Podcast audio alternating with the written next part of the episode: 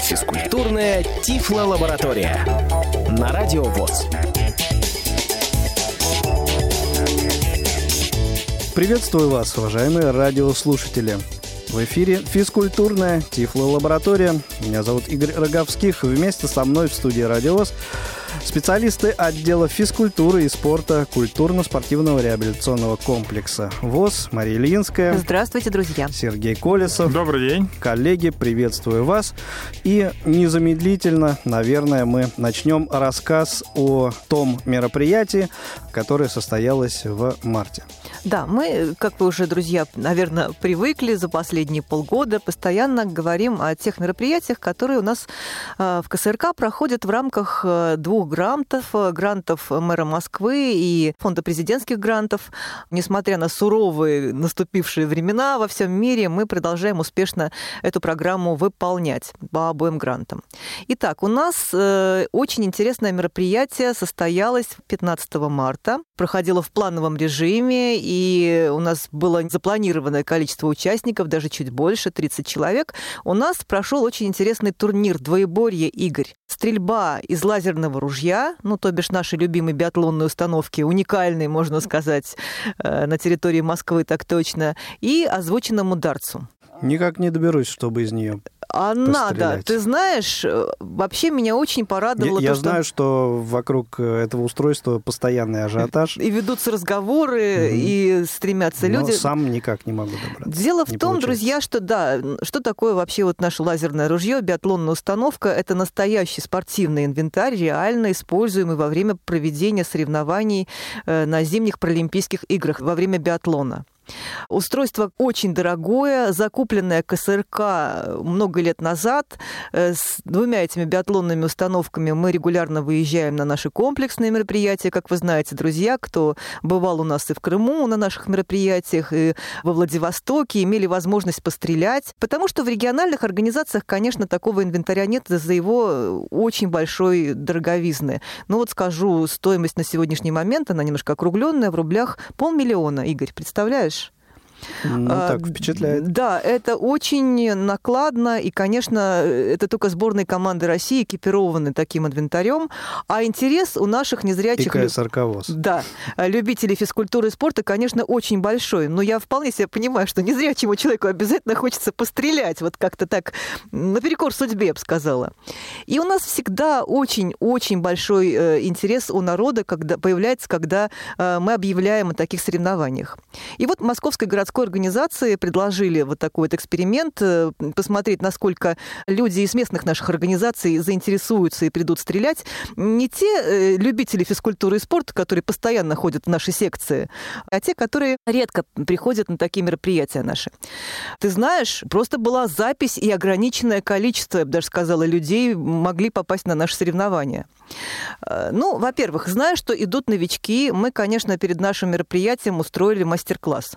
То есть э, люди имели возможность попробовать, а только потом уже участвовать в соревнованиях и на зачет стрелять. А, мы сделали двоеборье, причем один из видов это дартс, э, вполне себе всем понятный. Регулярно Москва проводит соревнования, фестивали в конце года уже все привыкли к этому. Обязательно да, это дартс более доступно, да, чем присутствует установка. и, кстати, пользуется большой популярностью в местных организациях и э, люди успешно выступают. У нас, кстати, на эти наши вот э, соревнования некоторые пришли со своими дротиками, даже представляешь, со своим инвентарем. Это давало возможность э, людям, ну, более уверенно себя почувствовать, потому что одна дисциплина всем известная, а вторая новая. Ну и, естественно, мы э, вели подсчет очков уже в сумме, и победитель в двоеборье занимал среди женщин и среди мужчин. Мы выводили победителей и призеров. Был Антон Викторович Федотов, он участвовал очень активно в этом мероприятии и в судействе во время проведения турнира по озвученному дарцу.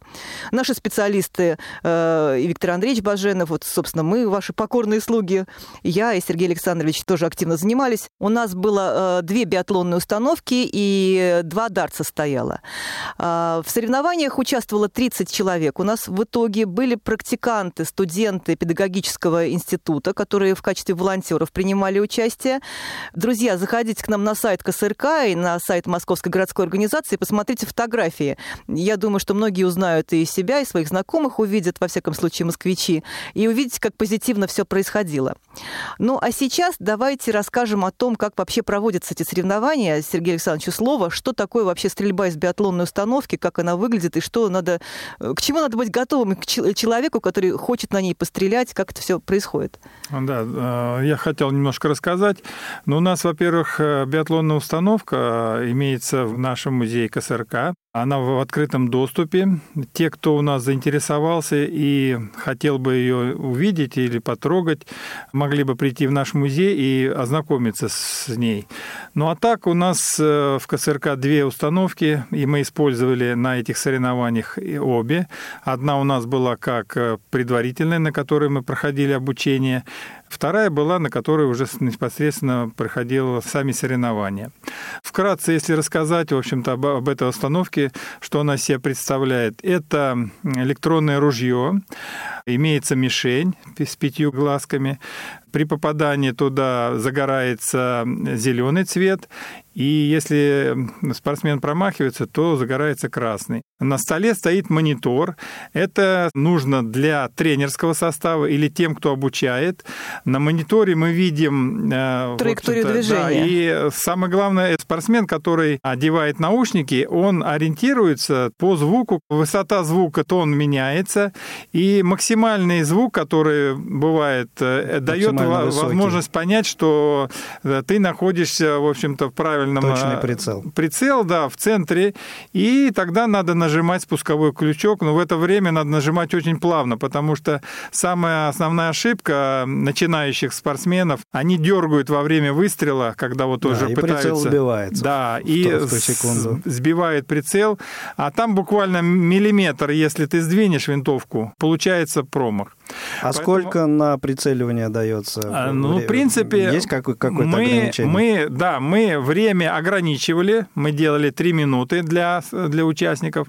То есть за 3 минуты сколько Нужно выстрелов? сделать 5 выстрелов, 5 выстрелов. да. Угу. Это уже зачетная была серия.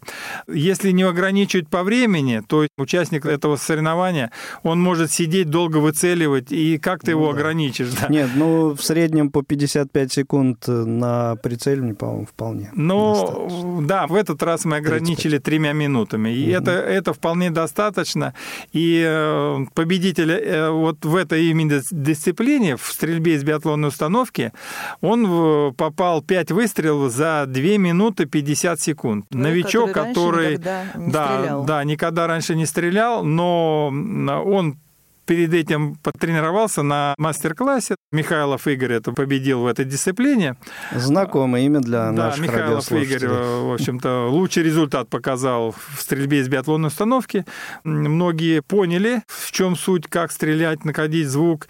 И в итоге у нас некоторые уже начинали попадать и показывать результаты. 4-5 раз были такие результаты, да, да. это очень неплохо. Неплохо для первого раза. И я скажу, что заинтересовались сегодня Сегодня мне были несколько звонков и говорили, когда можно подойти, пострелять, потому что интерес проявился. И, в общем-то, после соревнований мы видим, что многие заинтересовались и вот хотели бы пострелять ну, из кстати, этого во время, биатлонного ружья. Да, во время как раз-таки награждения и закрытия соревнований Антон Викторович Федотов вот задавал вопрос э, ребятам, а как вы хотели бы, чтобы мы эту дисциплину включили, например, в наш регулярно проводимый фестиваль? И были восторженные такие крики, я бы сказала. Я думаю, да, да, мы хотели бы, да, да. Услышать. Ну, пока можно сказать вот что нашим э, радиослушателям. Друзья, если вам вдруг интересно, звоните к нам в КСРК и индивидуально договаривайтесь, потому что в музее вы просто можете прийти на экскурсию, потрогать, ну, может быть, поддержать ее, но не пострелять. Ну, да, то а есть пострелять познакомиться это... внешне. Совершенно что, верно. Кстати, что может быть, такое? даже подержать в руках, вот на всякий случай скажу, она много весит. Вот почему я э, еще говорю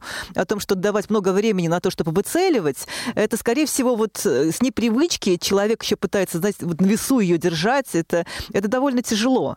И чем больше устает рука, тем меньше шансов э, и у мужчин в том числе даже попасть, потому что реально очень тяжелое, такое хорошее, добротное дерево.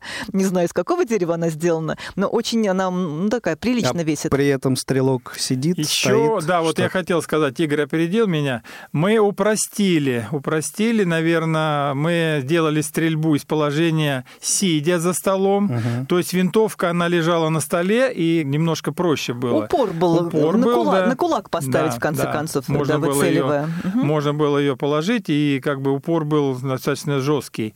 А вообще э, стрельба из биатлонной установки э, на, соревнованиях по биатлону для паралимпийцев, она проходит э, в положении лежа. Главное расположение мишени на ну- нужном расстоянии. Вот сколько у нас расстояние? 10 метров. Это по До правилам. мишени, это по да, правилам. Ну, мы ставим тоже 8-10. Мы, Да. э, ну, единственное, что действительно сажаем за стол, мишень там на, на расстоянии э, 80 метров мы ставим, и люди пытаются учиться стрелять.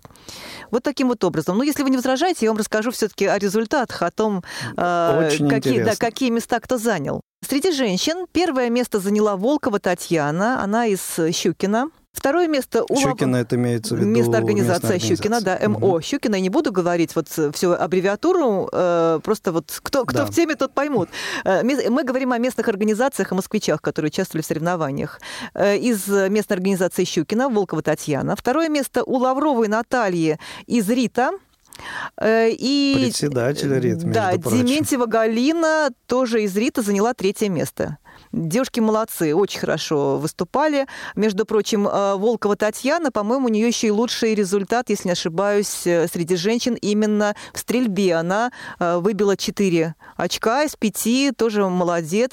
Первый раз она видела нашу биатлонную установку, очень активная участница, и вот заслуженная победа.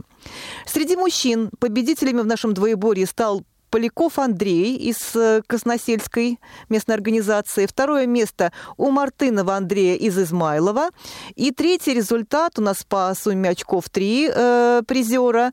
Малышев Анатолий из Коптева, Мельников Валерий из Щукина и Михайлов Игорь из Рита. Вот что касается участия в соревнованиях по дартсу, здесь вот видите, у некоторых были такие слабые результаты, не очень высокие, которые позволили бы в сумме очков э, занять призовое место. Вот, например, тому же Михайлову Игорю не очень удачно он выступал э, в дартсе. Э, Но, тем не менее, будем надеяться, что дальше народ заинтересуется, будет тренироваться, и в обеих дисциплинах э, по сумме очков у всех будет все хорошо. В дартс соревновались, кстати, тоже с большим воодушевлением. Как я говорила, многие пришли со своими дротиками. Кто-то очень-очень удачно кидал, хорошие очки показывал. Ну, вот кому-то не везло в стрельбе.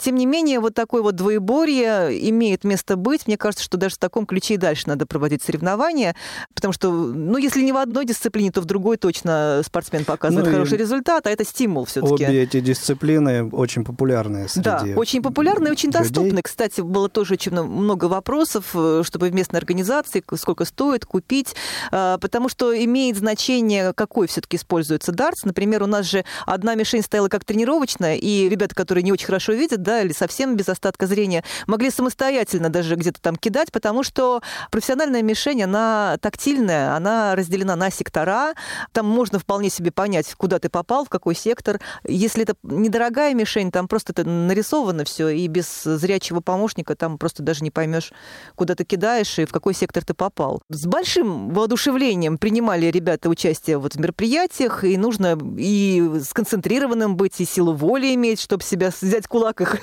преодолеть какие-то... Я видела волнения, которые испытывали ребята, как они переживали за свои результаты. Было здорово, А мне сколько понравилось. всего участников? А, Вообще общее количество больше 30 человек, спортсменов там не меньше 20 у нас участвовало в мероприятиях, там подтянулось 21, по-моему, даже было в итоге. В основном это вот первая и вторая группа, кстати, надо сказать. То есть ребята, которые совсем не видят, с удовольствием приходят, принимают участие в таких вот турнирах.